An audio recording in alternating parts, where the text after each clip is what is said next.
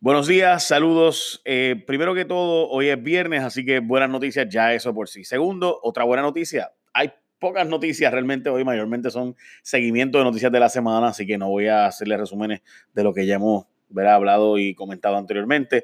Eh, pero en síntesis, hoy las noticias más importantes, vamos a empezar por la primera, no va una consulta ida sí o no de Raúl Grijalba, que es el presidente de la Comisión de Recursos Naturales, donde hay jurisdicción sobre Puerto Rico. O sea, donde el Congreso manda en Puerto Rico, el presidente de esa comisión dice, mira, eso es esta idea sí o no, hay, tienen que estar todas las opciones, deben presentarse todas las opciones al pueblo de Puerto Rico. Vaya, voy si me escuchan roncos, porque anoche estuve en el karaoke, eh, moderando el karaoke y cantando, obviamente, porque pues es por vacilar, este, con el Upfront de Telemundo, que presentó su próxima programación para el año que viene.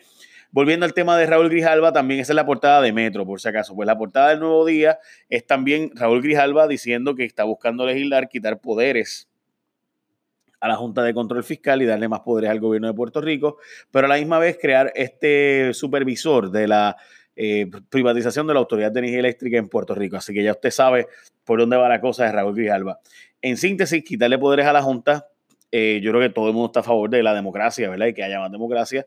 Eh, pero, eh, por otro lado, también quitarle poderes a la Junta significa, la Junta, miren lo blanden que ha sido, este, el poco poder realmente que ha tenido la Junta y lo poco que ha podido hacer para reducir el gasto alegre de Puerto Rico. Así que pues hará menos ahora, con menos poder. Veremos a ver, porque recuerden que también hace falta que lo apruebe el Senado, porque eso requiere legislación federal.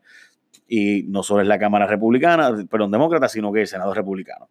Bueno, hoy es un día decisivo para Wanda Vázquez. De hecho, su esposo está de vacaciones después del incidente este de, bueno, que ustedes saben, del, de llamar a un policía de su sala y pedirle que ayudara a la defensa de su esposa, pues hoy a las 1 y 30 de la tarde estará siendo oficialmente acusada criminalmente la secretaria de Justicia y demás, no sabemos los delitos y demás, pero sabemos que eh, es bien seria la situación de Juanda Vázquez quien como secretaria de Justicia, francamente está en una posición bien difícil de sostener y de hecho hoy la portada de primera hora es que va a haber un remesón enorme en la gente del gobierno, en el gabinete del gobierno, específicamente cinco secretarios de agencias que parece que se van a ir y esas cinco jefes de agencias pues son el secretario de Obras Públicas, Carlos Contreras, la secretaria de Justicia, Wanda Vázquez Garcés. De hecho, hoy la primera plana del periódico El Vocero es que se fue el portavoz del gobierno, secretario de Asuntos Públicos de la Fortaleza,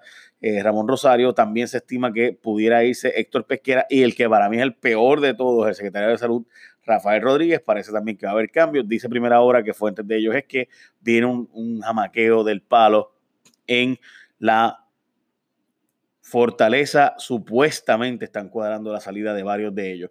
Bueno, con fecha de reapertura de la Academia de la Policía será en febrero del 2019. Por otra parte, se espera que sean 500 los agentes que eh, pudieran ser, ¿verdad? Aparte de esta primera y segunda eh, Academia de la Policía, pero se sabe por lo menos que hay 500 solicitudes de personas interesadas en ingresar como cadete. Por otra parte, el juez federal Gustavo Gelpi entendió que mejoró la calidad de la actuación policíaca en cuanto a preservar los derechos civiles en las protestas el pasado primero de mayo en comparación con el año anterior. También hay que añadir que pagan 60 días tarde, pero dicen que es un glitch. El gobierno sigue con su cuento de que en WIPR todo está bien y que lo que hubo fue un glitch, un problemita en el sistema y que por eso nos hicieron los pagos de los talentos a tiempo. 60 eh, días, gente, o sea, se le deben dos meses a casi todos los empleados de WIPR nuevo. Eh, también está el asunto de por el lado de que dicen que las finanzas cuadran, pero por otro lado anuncian que van a asignar 1.7 millones adicionales para que puedan terminar el año fiscal. O sea que como que cuadran y te tengo que dar chavos que no contaba que te tenía que dar. ya ustedes saben. Bueno, Cementerio de Lares sigue cerrado tras María. Nosotros en Jay Rayo aquí eh, habíamos tocado esto y de hecho lo sacamos hace como tres semanas. Hoy sale en NPR que eh, más de 1.800 tumbas fueron afectadas por el paso de huracán María en cementerio de Lares y que todavía hay gente que no puede ir a visitar a sus familiares, etcétera, a más de un año y pico del huracán. De nuevo, eso sale hoy también en NPR, uno de los medios principales de Estados Unidos. Arrestan a la CFO de Huawei en Canadá. Eh, la compañía Básicamente, para que tengan la idea, Huawei es eh, un mega gigante de las telecomunicaciones en China y está ya alrededor de todo el mundo. Hacen las torres probablemente de 5G más importantes del mundo y demás, pero en Estados Unidos dicen que lo que hacen los chinos con estas torres y con estos materiales y con estos cables que tiene Huawei es eh, espiar y que se pasan espiando para robar secretos de Estado y demás. Así que pues ellos lo que están diciendo es que, eh, pues, tú sabes, arrestaron a la CFO. Eso es algo sumamente serio porque estamos hablando de unas empresas principales de China y eso sin duda va a tener consecuencias eh, a largo plazo. Lo, de nuevo, Huawei lleva muchos años como el segundo más, más grande del mundo en lo suyo y eh, a pasos agigantados a ser el primero. Bueno, si usted es dueño de un negocio, un hogar o la asociación de condóminos, sufriste daños causados por Irma o María, mira, si estás harto ya de las excusas que te da el seguro, tú no tienes que aguantarte lo que le dé la gana el seguro. Tú puedes llamar al 787-331-4254 para defenderte. 787-331-4254. La consulta es gratis, es sin obligación y no pagas nada menos que gane. Eso es con la gente de Disaster Compensation Attorneys, quienes pelean por tus derechos. 787-331-4254, 331-4254 para consulta gratis y sin obligación y no pagas nada a menos que ganes la reclamación.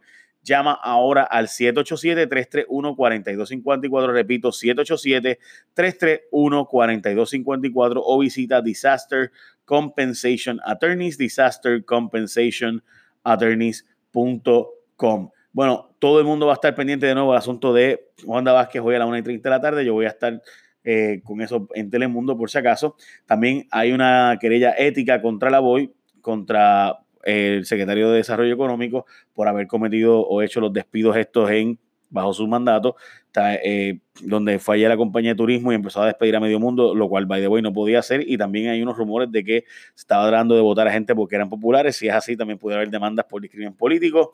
Comienza el tratamiento de leucemia eh, de Rafael Hernández Colón, lo cual fue confirmado y ayer anunciado al país. También hay una apelación sobre la pesquisa del agua. La Administración de Servicios Generales dice que no puede hablar sobre la investigación que ha sido cuestionada y demás, pero como ustedes recordarán, hay unas 20.833 paletas que van a ser decomisadas allí y demás. Y Servicios Generales alega que está impedida de expresarse sobre investigación interna referente a las miles de paletas de agua que dejaron allí en Ceiba tiradas y demás, y que finalmente costaron sobre 60 millones de dólares que literalmente fueron tirados por fondo, o sea, por inodoro. Cogieron toda esa agua, o sea, gente, estamos hablando de literalmente botar 65 millones de dólares en botellas de agua entre la compra de las botellas y la transportación y las demoras que tuvieron esas botellas de agua. Así de impresionante. Bueno, el gobierno no le dio el bono completo a empleados de forenses. Hay un supuesto glitch también en ciencias forenses y demás. en Puerto Rico solo 54% de la gente tiene internet en sus hogares lo cual es evidentemente impresionante la baja cantidad que hay y demás. También el Double Tribal Hilton celebró su décimo aniversario en Puerto Rico.